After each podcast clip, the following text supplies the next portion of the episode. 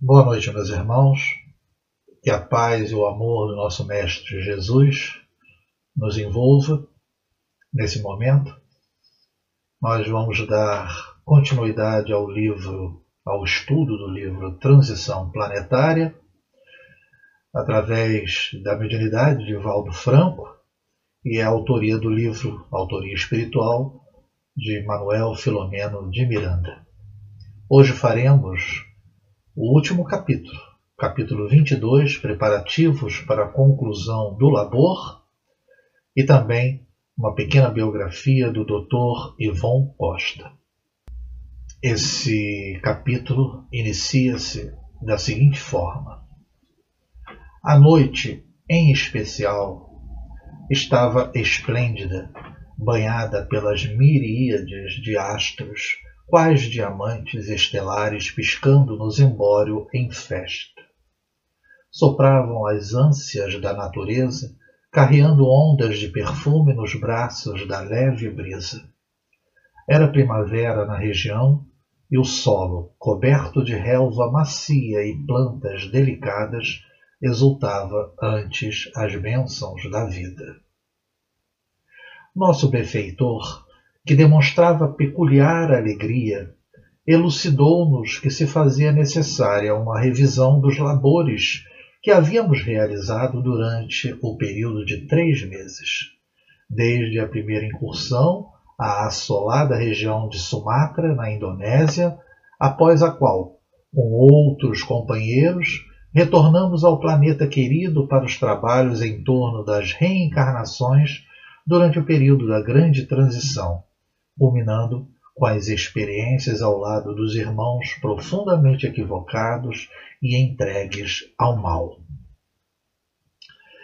É, eu destaco aqui nesse momento que nós temos, na verdade, uh, os três momentos importantes é, do livro.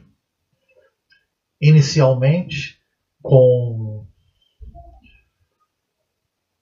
o desencarne coletivo daqueles espíritos né, na região de Sumatra pelo tsunami. Esse é um grande momento onde a espiritualidade, juntamente com aqueles que aqui na Terra estavam presentes e auxiliaram a todo aquele tumulto, toda aquela dor e sofrimento, então, nós temos essa primeira fase do desencarne coletivo e do auxílio trazido pela espiritualidade. Em um segundo momento do livro, é, temos a importância tratada através das reencarnações que seriam programadas justamente para esse período de grande transição. E culminando a necessidade das experiências, como ele coloca aqui no texto, de tentar, de convencimento daqueles irmãos ainda entregues ao mal, tentando uma transformação desses espíritos. Então, na verdade, aqui nós temos os três momentos principais do livro. Continuando. Outros serviços que se encontravam programados nas regiões mais infelizes, que sediavam os espíritos rebeldes e contumazes na crueldade, ficariam para momento adequado quando fossem estabelecidos os parâmetros socorristas para esse fim. Entre esses receberia cuidados especiais a visita à região infernal em que se encontrava o rabino Eliashim ben Sadó e os seus súditos desvairados. Então, é interessante que vai se confirmar no próximo é, parágrafo que, após esse momento de estabelecer uma verificação daquilo que foi é, realizado, é, o trabalho ainda teria uma continuidade justamente com relação a esses, essas regiões mais infelizes. Ele cita aqui o rabino Eliashim Ben Sadó, que em um outro momento isso iria ser devidamente é, tratado e cuidado. E demonstra o que vai ser dito agora que o trabalho do bem, que não cessa nunca, prosseguiria em outras áreas, contribuindo para o progresso da sociedade e do amado planeta. Após as instruções como lhe era habitual, iniciamos a jornada visitando alguns dos muitos casais que se ofereceram para o programa das reencarnações dos convidados de Alcione, assim como dos ilustres missionários do passado, hora de retorno, ficando para a etapa final, a instituição espírita, onde nos sediaríamos em outra ocasião, de modo a encerrarmos o compromisso assumido naquele reduto de amor e de caridade, onde incontáveis bênçãos eram prodigalizadas a todos. O trabalho do bem não cessa nunca e foi confirmado, inclusive, dizendo que mais à frente teríamos ou eles teriam que realizar um, com certo cuidado, um preparo, naturalmente, que sempre a espiritualidade tem, no sentido dos, do, em regiões mais infelizes, como nós comentamos. comentamos né? é, nós vamos observar a verificação, né, a visita aos casais no preparo das reencarnações, né, aqueles espíritos vindo de Alcione.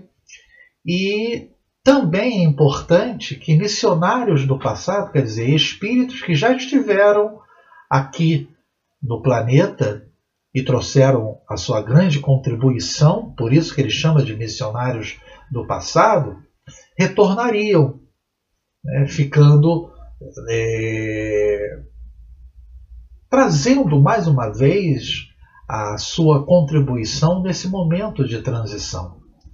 E ele é, praticamente é, nos dá uma ideia de que a última etapa será encerrada exatamente numa instituição espírita.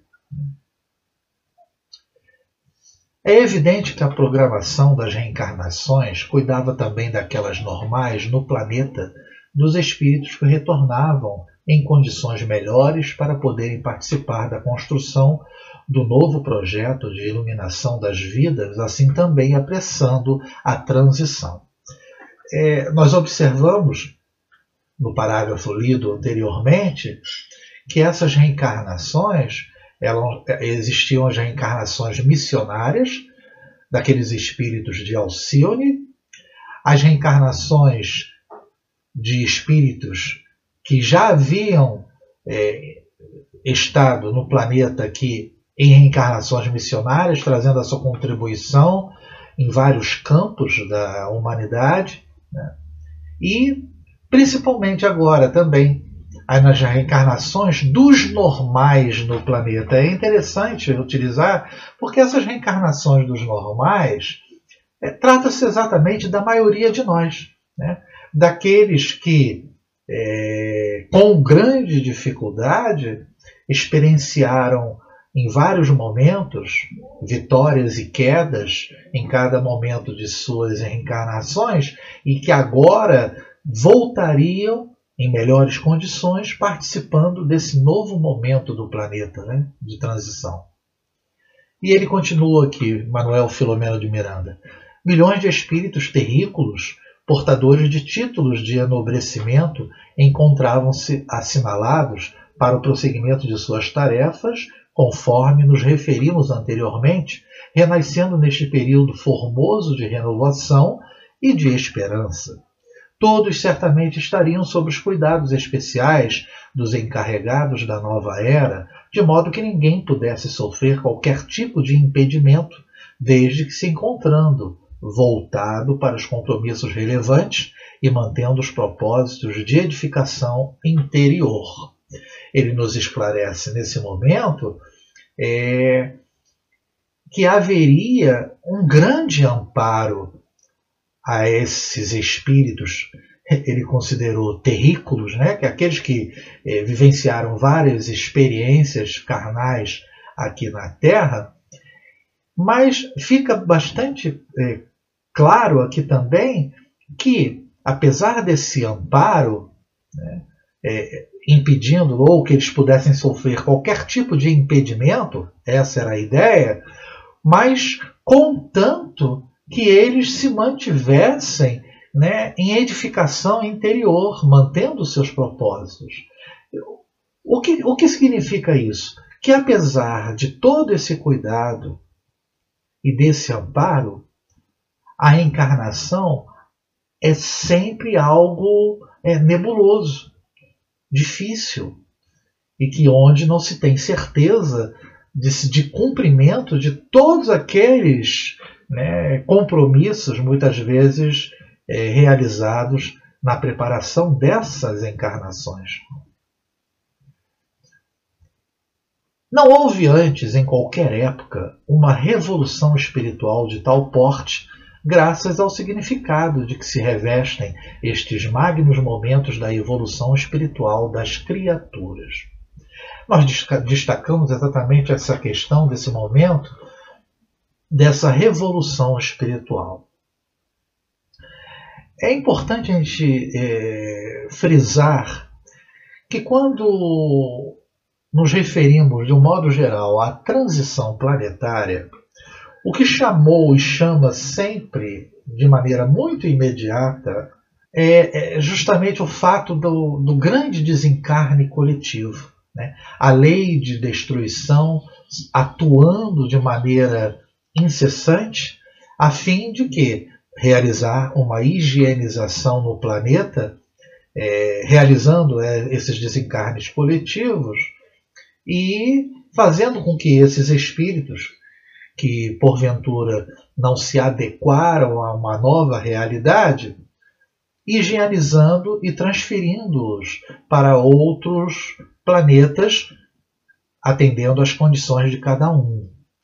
Mas só que essa revolução espiritual, como nós observamos ao longo do livro, ela se dá não só através da lei de destruição, né, de transformação, mas através de uma grande renovação de espíritos, como nós observamos, através dessas reencarnações, que podemos considerar também em massa, né, com espíritos bem mais evoluídos, vindo de Alcione, e também aqueles que já se encontraram e já tiveram presença marcante aqui no planeta, retornando. Então, essa é, é uma falsa ideia, né, quando se fala de transição, imaginar apenas o aspecto é, negativo. Na verdade, é uma grande renovação renovação espiritual. Ele citou aqui a revolução, né? mas na verdade é uma renovação espiritual necessária, modificando, é, substituindo aqueles que não se adequaram à realidade do planeta, à necessidade nova do planeta, e trazendo espíritos com uma condição melhor para participar dessa modificação. E Manuel Filomeno de Miranda continua: a alegria dos responsáveis pelas reencarnações que de alguma forma receberam nossa contribuição era imensa. Visitando-os e dialogando com os mesmos durante o parcial desprendimento pelo sono fisiológico, participamos da sua emoção e dos seus anseios, a fim de que logo pudessem ter no regaço os filhinhos bem-amados com eles trabalhando nos projetos da nova terra, do mundo de promissão. Nesses momentos, atingiam emoções que se convertiam em lágrimas de júbilo e de gratidão a Deus pela relevância do compromisso espontaneamente assumido. A sublime concessão da progenitura para todos era portadora de um significado muito especial, porque facultava-lhes o desenvolvimento das emoções que se derivam da cocriação ao lado do excelso Criador.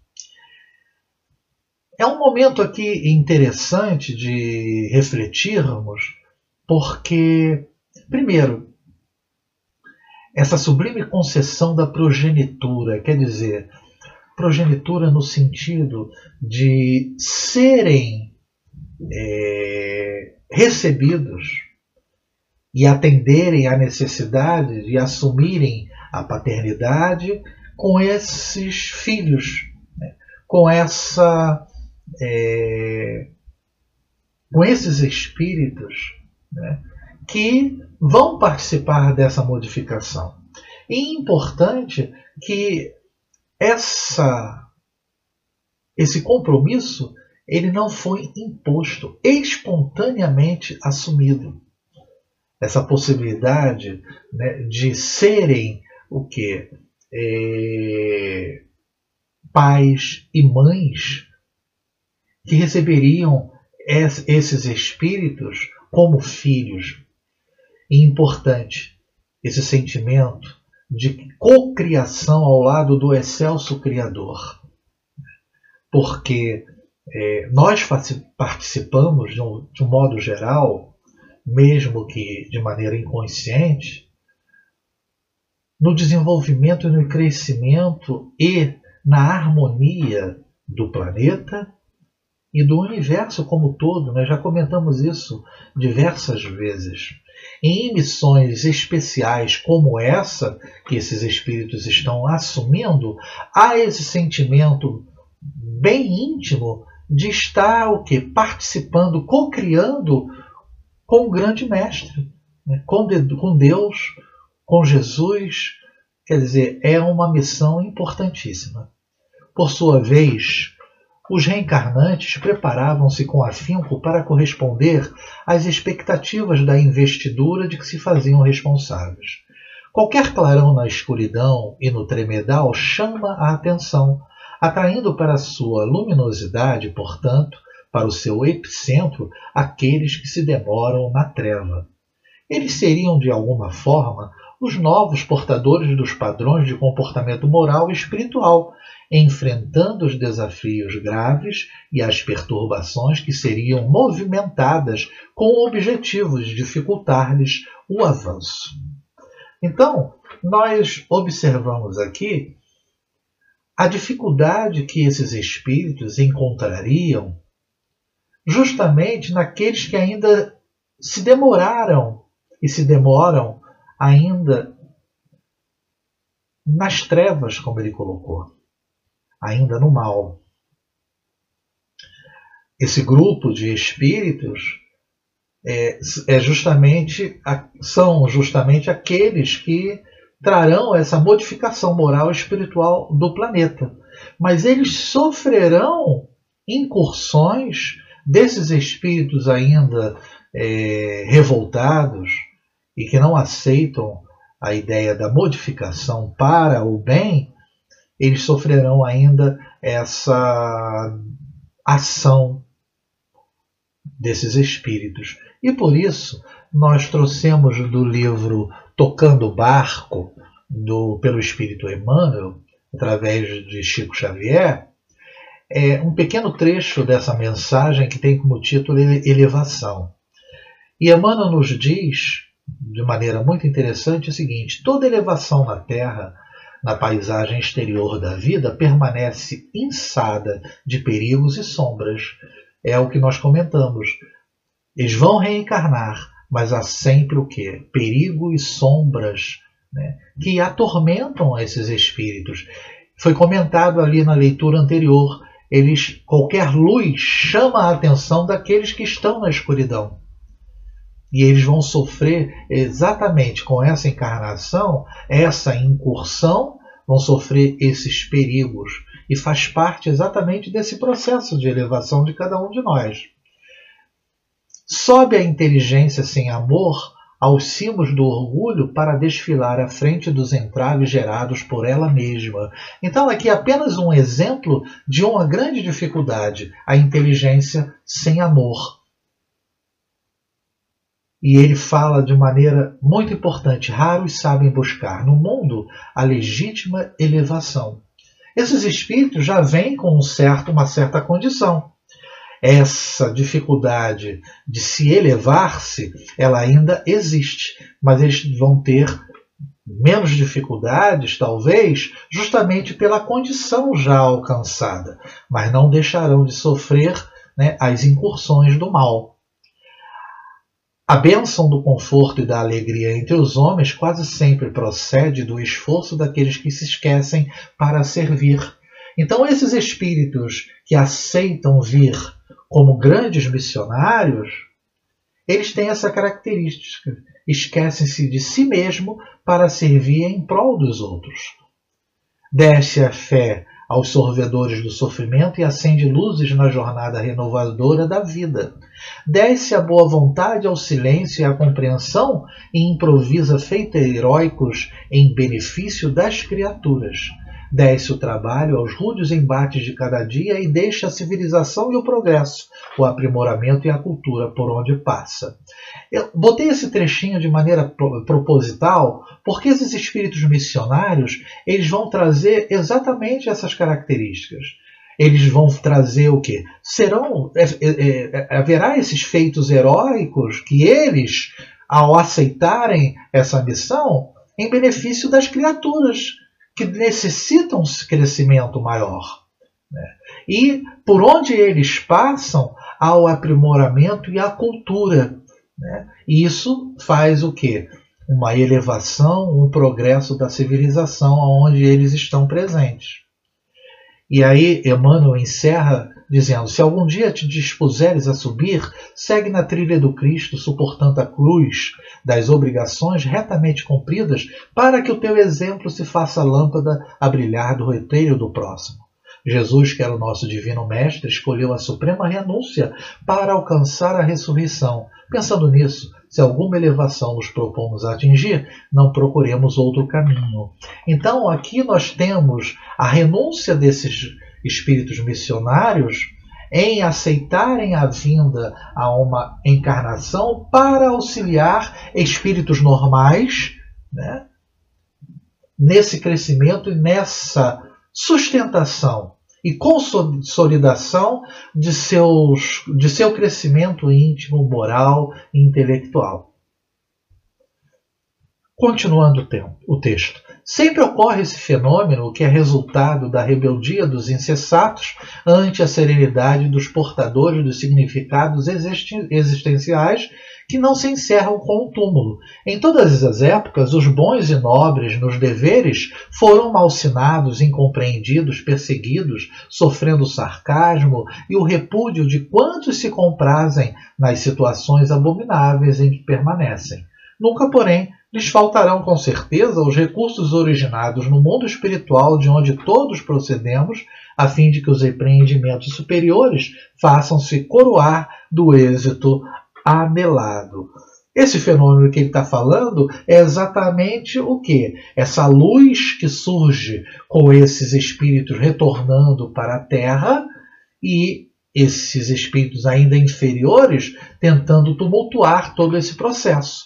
Né? E ele comenta que isso é algo que sempre ocorreu, né? e que aqueles que possuíam é, uma condição diferencial em relação aos outros sofreram no planeta né? através de perseguições, sarcasmo, como ele colocou, né? e todos, muitas vezes, não só sofreram isso espiritualmente falando, através de processos obsessivos, mas por aqueles que vivenciaram ao lado, ao lado deles é, naquele momento reencarnatório e que não tinham a mesma compreensão e a mesma capacidade.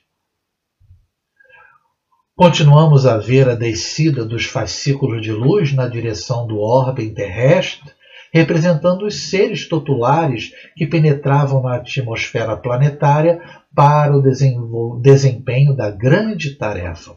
Por outro lado, tomávamos conhecimento das ondas volumosas de horror e de sofrimento que esmagavam comunidades inteiras, asfixiando os ideais de muitos e fazendo derruir todas as construções que não estivessem com seus alicerces fincados na rocha, conforme a expressão vigorosa de Jesus. Então nós temos aqui, e nós destacamos aqui em vermelho, exatamente dois momentos. Né? O momento exatamente na atmosfera, atmosfera planetária né, com esse retorno grandioso desses espíritos em tarefa missionária, mas no planeta em si, completamente conturbado, o horror e o sofrimento é, fazendo parte desse processo. E principalmente porque grande parte daqueles que aqui se encontram encarnados não tem o alicerce fincado na rocha, não tem a base moral fincada, a fé que supera todos esses momentos, o esforço e a necessidade de mudança íntima, né, ou essa percepção de se deixar né, levar pelo bem e não pela inferioridade que tanto nos assola e vem nos assolando durante tantos momentos de, de, das diversas reencarnações em que estamos ainda vivenciando. Né? E ele continua: de alguma forma, essa luta é bastante antiga, porque sempre houve bons e maus espíritos na Terra, aqueles que elegeram o progresso como normativa existencial, e aqueles outros que optaram por veredas diferenciadas, vinculando-se aos recomeços aflitivos e angustiantes. Então, sempre houve essa luta entre o bem e o mal nesse aspecto. Né? Já nos encontrávamos no recinto erigido para o encerramento da nossa excursão, quando o Dr. Silvio foi procurado por um dos membros espirituais da casa querida. Então aqui eles já estão exatamente no que? Na instituição espírita, né? E ele continua, apresentando grave apreensão na face, o bondoso amigo solicitou ajuda do benfeitor para um dos médiuns abnegados da instituição, que naquele momento se encontrava em situação muito grave. Narrou em breves palavras o acontecimento solicitando a interferência do generoso guia.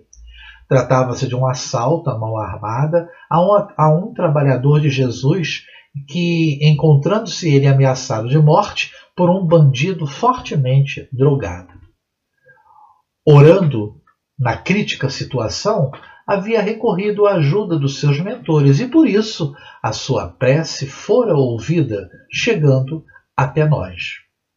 Então, importante aqui a prece, quando solicitada e quando possui mérito também para nós recebermos o auxílio, ela é ouvida.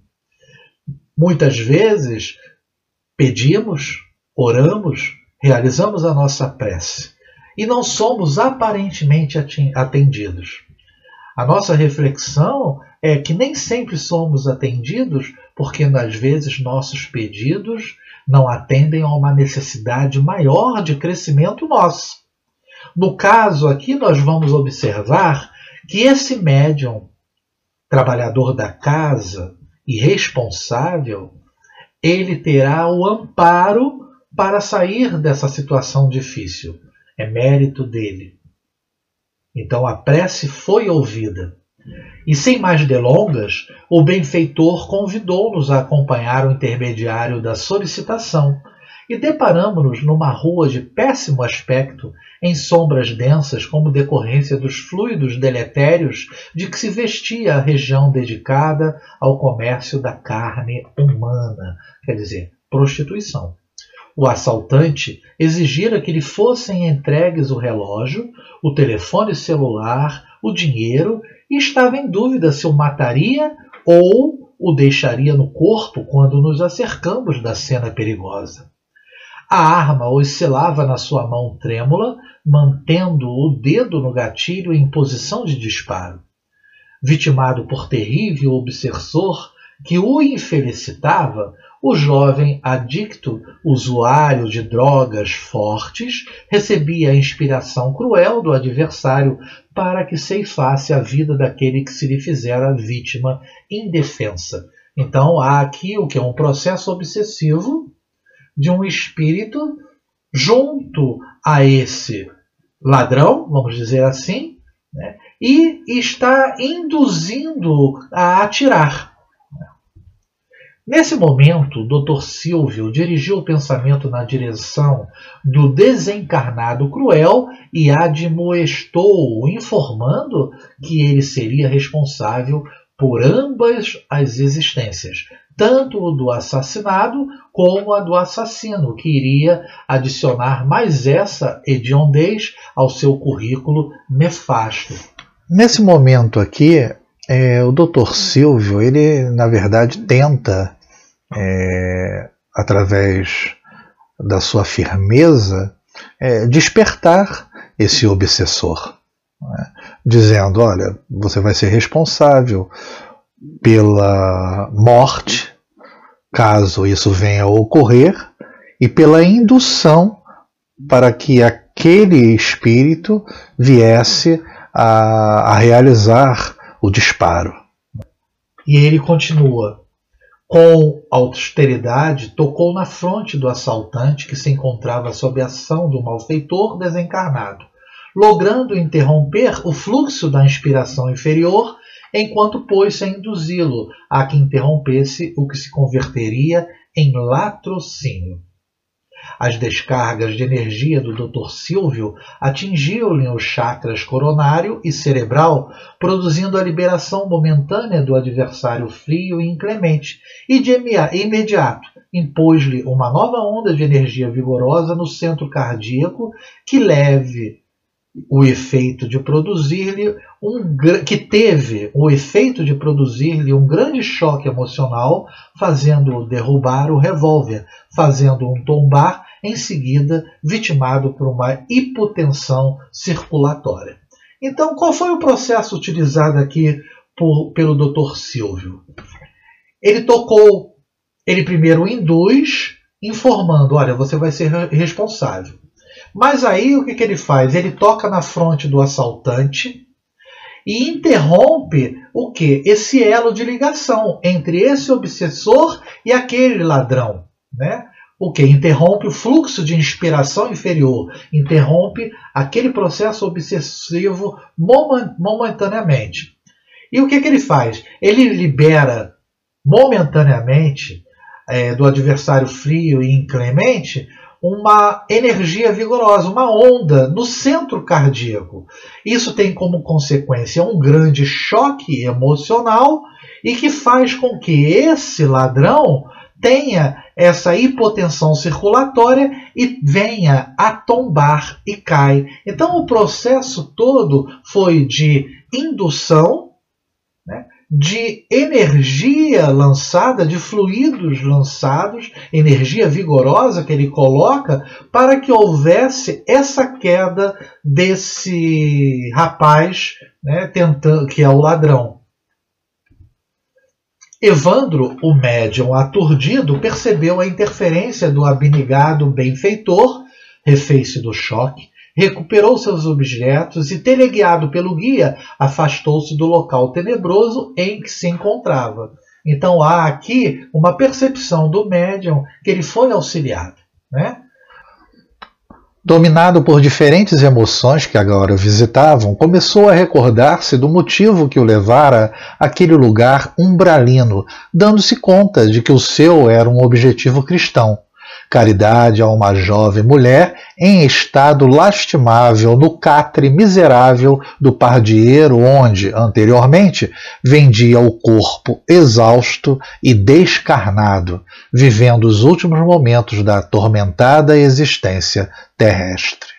Então, na verdade, ele ia ali em, por uma questão de caridade e por isso também o mérito né, que ele teve do auxílio não era a primeira vez que a visitava desde quando foi informado da degradação da sua existência, levando-lhe socorros alimentícios e moedas para a sustentação do corpo, fragilizado e vencido, enquanto o anjo da morte rondava-lhe os dias de sofrimento. As lágrimas escorreram-lhe dos olhos semiabertos, enquanto lhe podíamos ler os pensamentos caracterizados pela compaixão, mas, inspirado pelo mentor gentil, tomou o rumo do lar. E importante aqui nós destacamos, ainda é um grande desafio a ação do bem no mundo tumultuado da atualidade. Por que eu fiz isso? Porque a caridade é o grande objetivo nosso. Entretanto, como nós observamos no texto, há locais extremamente perigosos que necessitam do auxílio, mas que há sempre esse risco. Então, é um grande desafio a ação no bem num mundo com tantas regiões perigosas, com tantas dificuldades, com tanta violência, e até mesmo aquele que vai para um local desse com essa intenção benéfica, ele sofre esse risco e por isso essa dificuldade e esse grande desafio. E ele continua: nem por isso devem desanimar aqueles que se dedicam à prática da caridade e ao exercício do bem-fazer, porquanto se existem os carrascos do além, sempre dispostos ao crime hediondo, também pululam os anjos tutelares, vigilantes e rápidos na execução da legítima fraternidade. Então ele nos fortalece no desejo de praticarmos cada vez mais a caridade, independente dessas dificuldades, porque se há o mal tentando tumultuar e impedir, há exatamente o que? Os anjos protetores, esses nossos mentores que nos auxiliam nesses momentos de dificuldades. Né? E ele diz: vigilantes e rápidos na execução. Pouco depois, o alvoroço tomou conta do sórdido reduto quando alguém viu o jovem desmaiado que nesse momento despertava ao quebrado e ainda sobre o efeito da drogadição e do choque vibratório que experimentara. Como era conhecido na área, logo o caso foi encerrado após alguns comentários desairosos e o local voltou à sua condição tenebrosa de reduto do crime e da vulgaridade. Concluída a nova tarefa, retornamos ao seio generoso da casa espírita, onde fomos recepcionados pelo mentor e diversos colaboradores, inclusive o guia espiritual do nosso Evandro.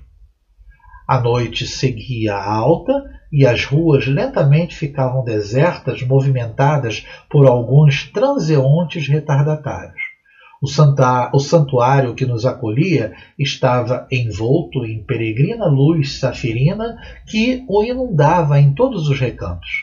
Trabalhadores desencarnados encontravam-se presentes porque foram informados do encerramento das nossas atividades na atual conjuntura, bem como diversos médiuns e amigos de Jesus em desdobramento parcial pelo sono fisiológico, igualmente ali se encontravam desejosos de participar das nossas despedidas. Então, houve e haveria naquele momento um grande reencontro né, espiritual, né, trabalhadores desencarnados e também médiums em processo de desdobramento. Conduzidos ao salão de conferências e de estudos, que se encontrava repleto, o caroável guia da casa convidou o nosso benfeitor a sentar-se à mesa diretora, enquanto fomos conduzidos a lugares reservados à frente, e os demais convidados acomodavam-se nos assentos para eles reservados.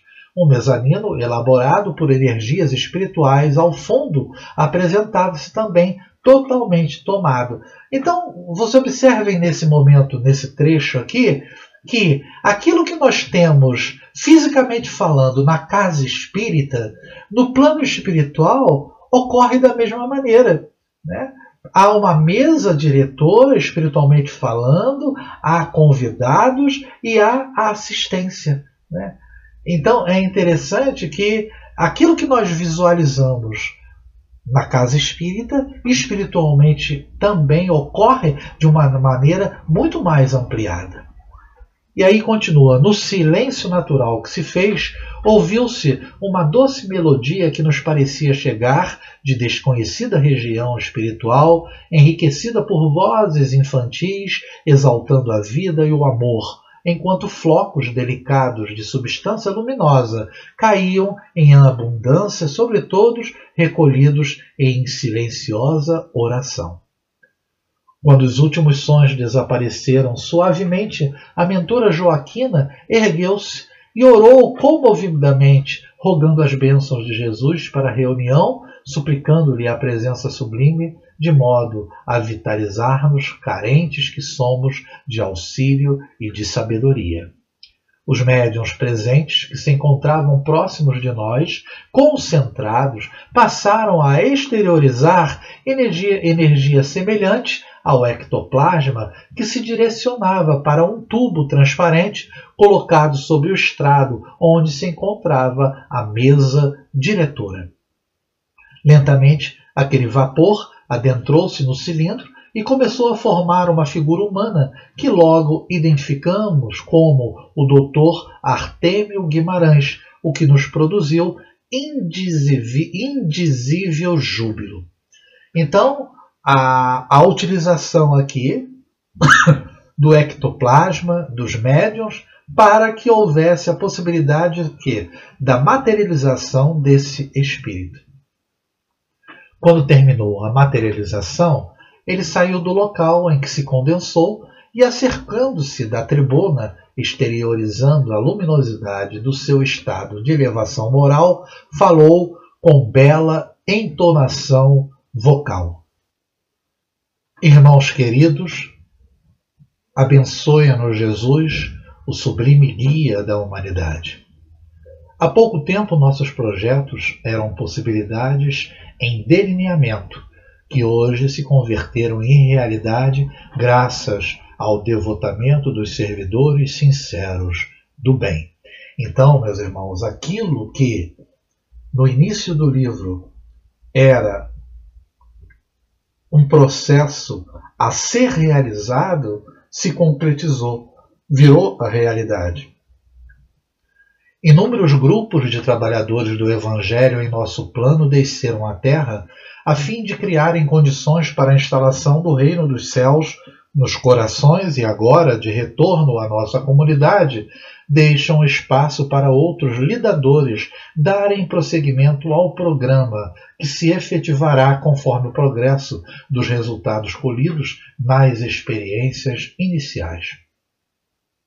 Antevemos felizes os futuros dias de renovação total do planeta no seu aspecto moral, quando os espíritos retardatários transferirem-se para outros mundos, onde irão operar o progresso que se negam neste momento, e os mensageiros da luz transformarem os mecanismos de guerra em instrumentos de paz, os vícios e crimes em espetáculos de amor e de libertação. Então aqui ele descreve é, mais uma vez né, a necessidade da transferência desses espíritos né, que não se modificaram para outros locais né, e lá, como já observamos, irão operar o progresso que eles se negaram a realizar aqui. Né, um, um progresso intelectual em outros planetas, né, como ocorreu com os exilados de Capela, e aqui existirá a, quê? a modificação, como ele colocou. Né? Haverá o instrumento de paz né? em substituindo a guerra. Né? E o amor e a libertação é, vencendo os vícios e os crimes. E ele continua: os trabalhadores da grande transformação encontram-se há algum tempo operando dirigentes nos mais variados segmentos sociais e culturais da Terra. Nestes dias, porém, dão-se as grandes migrações de espíritos felizes interessados na modificação das estruturas sociais do mundo para melhor, quando a dor fugirá envergonhada por desnecessidade da sua presença entre os seres humanos. Observem a transformação que o planeta vai passar. Né? Esses espíritos felizes, né? esses que estão reencarnando, como nós comentamos, é, irão demonstrar é, algo que para nós hoje parece impossível, né? Que é a extinção da dor entre nós. E ele continua, tornando factível a promessa de Jesus a respeito do mundo de regeneração, a caminho de paraíso ou planeta feliz, os abnegados obreiros da espiritualidade preparam o um ambiente em que deverão viver esses construtores do amanhã. Então, há o que? Um verdadeiro projeto planejamento o tempo todo. E tudo de maneira o quê? Organizada. Congratulamos-nos com os queridos irmãos que agora encerram o seu périplo de fraternidade após o período que lhes foi concedido para a execução do projeto. Como não existe entre nós o repouso em forma de ociosidade, passado breve período de renovação de estudos, os mesmos volverão ao proscênio terrestre para novas investiduras espirituais, contribuindo mais eficazmente junto aos rebeldes e insanos, em tentativa de despertá-los, a fim de que disponham da oportunidade para o arrependimento e a retificação moral, ao invés do exílio que lhes será imposto pela divina legislação. Chama a atenção aqui exatamente o que? A questão do olha, foi tudo bem, agradecemos o trabalho, tudo foi bem executado, mas não vai demorar muito, o trabalho vai continuar. E isso se foi colocado logo no início, quando disse que mais à frente eh, se viriam a realizar né, trabalho junto àqueles infelizes ainda permanentes no mal. Né? E importante, sempre a, com a ideia de que é possível. A tentativa sempre, a esperança, essa é a palavra, a esperança de que é possível despertá-los.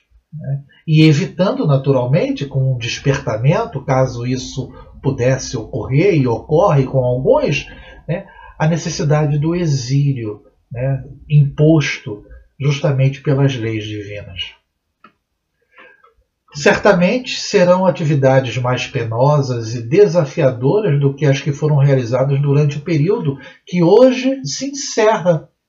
Confiamos que o sublime trabalhador nos equipará de recursos e nos instrumentalizará para a execução do futuro programa de forma idêntica a esta que se concluiu em bênçãos que ele mesmo, nosso exemplo e modelo, nos conduza com seu carinho, são os votos deste vosso amigo devotado e fiel. Então ele, ele, ele prepara, na verdade, dizendo: o que virá será penoso e ainda mais desafiador. Mas a confiança é tanta e a certeza no Pai Maior em Jesus, né, nosso grande mestre, e exemplo, como ele coloca, que haverá o auxílio e que tudo vai se realizar de maneira realmente é, positiva. E Manuel Filomeno de Miranda nos diz: quando silenciou, novamente ouvimos a música angelical e as vozes infantis em hosanas a Jesus e à vida. Retornou ao cilindro e diluiu-se diante de nossos olhos orvalhados de lágrimas quentes. Quer dizer, houve a desmaterialização. Foi a vez do Dr. Silvio erguer-se para agradecer a todos quantos cooperaram com a equipe que lhe coube dirigir. Com a voz embargada, exorou: Amado Mestre Jesus, convidaste-nos para trabalhar na tua seara e, totalmente desequipados, apresentamo-nos à última hora, quando nos recebeste, oferecendo-nos o campo a lavrar. Após os anteriores fracassos em que tombamos, não tergiversaste em conceder-nos o lastro da confiança para a execução do teu programa de renovação da Terra, apesar da nossa pouca experiência e quase nenhuma sabedoria. É, observem o grau de simplicidade e de humildade desse espírito, Dr. Silvio, em assumir essa postura, dizendo: olha, nós não estávamos tanto, tão preparados para o trabalho, tínhamos pouca experiência e o que nós observamos ao longo do, do livro descrito por Manuel Filomeno de Miranda era justamente algo contrário a isso que ele está dizendo. Isso é importantíssimo porque demonstra é, a, a abertura que esses espíritos têm, sempre no sentido de que eu posso realizar porque eu desejo e amo, mas preciso sempre do auxílio. Né? E, e, e, e, aberto à, ideia de que a simplicidade e a humildade é, são importantíssimos para que esses trabalhos possam ter êxito, né? porque vem o auxílio justamente nessa falsa, vamos dizer assim, confiança em si mesmo. Não, é a certeza sempre de que precisamos do auxílio de, que, de quem tem mais condições. E apesar do esforço e do desejo de auxiliar que eles possuíram, esse grupo, era necessário sempre o que? O amparo. E ele continua: mesmo lutando contra as nossas imperfeições, visitaste-nos vezes incontáveis, a fim de sustentar-nos no esforço de autotransformação para melhor, a fim de podermos enfrentar os desafios internos e solucionar as dificuldades exteriores. O que, que ele quer dizer aqui? Que o trabalho foi realizado e eles conscientes de que ainda eram imperfeitos e por isso essa humildade no sentido de necessito de auxílio. Mas o que que houve aqui? Houve o que? Esforço. Houve o que? Decisão acertada, né? perseverança naquilo que eles acreditavam. E ele continua: os dias passaram na ampulheta do tempo e chegamos à etapa final com as mãos quase vazias de feitos, embora o coração e a mente agradecidos por todas as tuas formosas concessões. Vejam que ele diz que quase não foi feito nada. E o que nós observamos na leitura do livro é que foi feito grandes trabalhos, grandes coisas foram realizadas, mas para eles ainda era como se fosse algo que faltasse muito. Perdoa-nos a imperícia, as limitações, as dificuldades, porém, o que possuímos de melhor oferecemos ao serviço e o que muito gostaríamos de realizar, tentamos fazê-lo, permanecendo dispostos para os empreendimentos futuros. Honra-nos com novos convites e enriquece-nos com a tua incomparável misericórdia, facultando-nos novos cometimentos de luz Agradecemos-te, Senhor nosso, depositando no teu coração amoroso os nossos melhores sentimentos de ternura e de gratidão.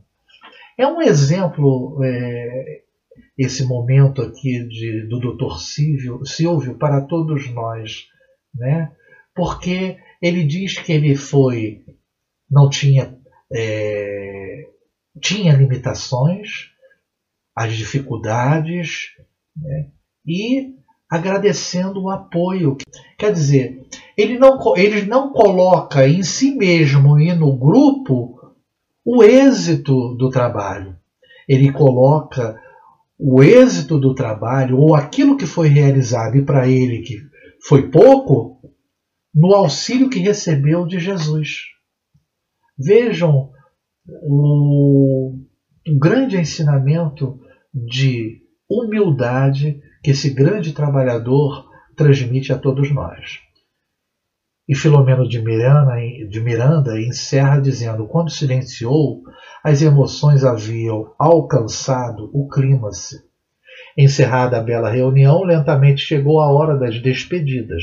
Repassamos pela mente e pela emoção todos os lances do empreendimento desde o primeiro tentame junto às vítimas do tsunami do Oceano Índico até o socorro ao jovem médium, concluindo pela vitória do amor em todas as suas expressões. Raiava novo dia quando nossa caravana, ainda sob o comando do Dr. Silvio Santana, retornou ao nosso plano espiritual. À medida que nos afastávamos da terra querida, podíamos vê-la envolta em luz azul rodopiando no cosmo, e avançando no rumo de planeta de regeneração. Então esse capítulo 22 ele é encerrado com essa visão deles em relação ao planeta, né? no sentido de modificação, luz azul. Isso é bastante significativo, rodopiando no cosmo, né? avançando no rumo de planeta de regeneração. Essa luz azul aqui, é, se nós associarmos ao que a espiritualidade nos fala sobre a grande nuvem cinzenta, né, que faz parte da emanação dos nossos pensamentos deletérios, essa luz azul aqui é, visualizada, talvez seja uma ideia do quanto o planeta pode é, reverter esse quadro tão, tão cinzento. Nós encerramos esse capítulo 22 e agora nós vamos prosseguir com a biografia do espírito do Dr. Ivon Costa. E nos é dito: nascido na cidade de São Manuel, Minas Gerais, hoje Eugenópolis, no dia 15 de julho de 1898, e desencarnado em Porto Alegre, Rio Grande do Sul, no dia 9 de janeiro de 1934, com apenas 35 anos de idade, Ivon Costa foi um dos mais notáveis conferencistas espíritas do Brasil, contribuindo decisivamente com sua palavra abalizada e esclarecedora no sentido de dinamizar a difusão da doutrina espírita, o que fez com fibra inquebrantável e verdadeiro denodo. Dotado de invejável dom de oratória e possuindo um magnetismo contagiante e uma voz privilegiada, arrebatava os auditórios com a força de sua argumentação. Foi seminarista, entretanto, quando faltavam apenas 19 dias para sua ordenação sacerdotal, constatou-se que ele não possuía certidão de batismo. Em face da confusão estabelecida, Ivon desistiu de seguir a carreira eclesiástica. Dirigiu-se então para o Rio de Janeiro, onde estudou e se diplomou em medicina. Era notável poliglota, falando perfeitamente o francês, o inglês, o alemão e o espanhol. Atravessando certa vez uma fase difícil em sua vida, viu-se defronte de um centro espírita onde se realizava uma reunião pública movido por estranho impulso, adentrou a sede da instituição e ali ouviu os comentários sobre a codificação kardeciana.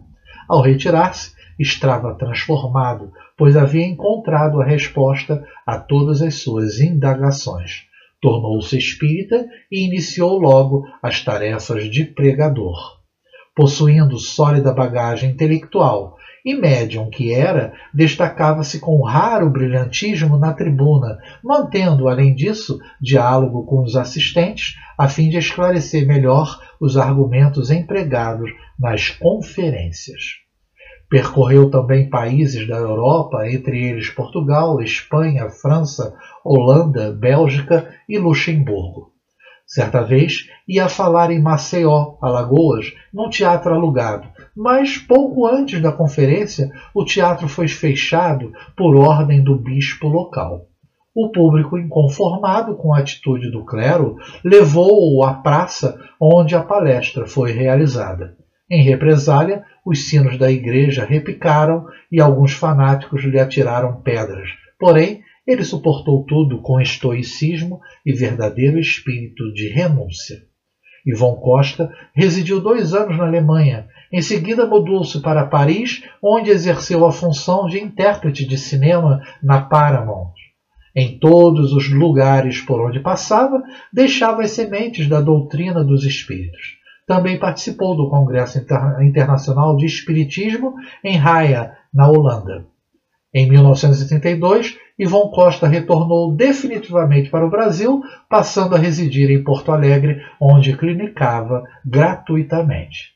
Podemos afirmar que Ivon Costa foi o primeiro espírita que mais excursionou no propósito de propagar os ideais reencarnacionistas, sendo a sua tarefa muito semelhante àquela desempenhada pelos grandes tribunos Viana de Carvalho e Divaldo Franco. Da sua obra missionária resultou a fundação de elevado número de sociedades espíritas em todo o Brasil. Essa pequena biografia ela foi retirada desse livro de personagens do Espiritismo de Antônio de Souza Lucena e Paulo Alves Godoy, edições FESP. Bem, meus irmãos, nós encerramos o nosso estudo sobre o livro Transição Planetária. Agradecemos a oportunidade do estudo, agradecemos as intuições e a inspiração recebida pela equipe, por nós, através da equipe de Abel Sebastião de Almeida, e damos como encerrado o nosso estudo da noite de hoje. Muito obrigado, uma boa noite e muita paz a todos.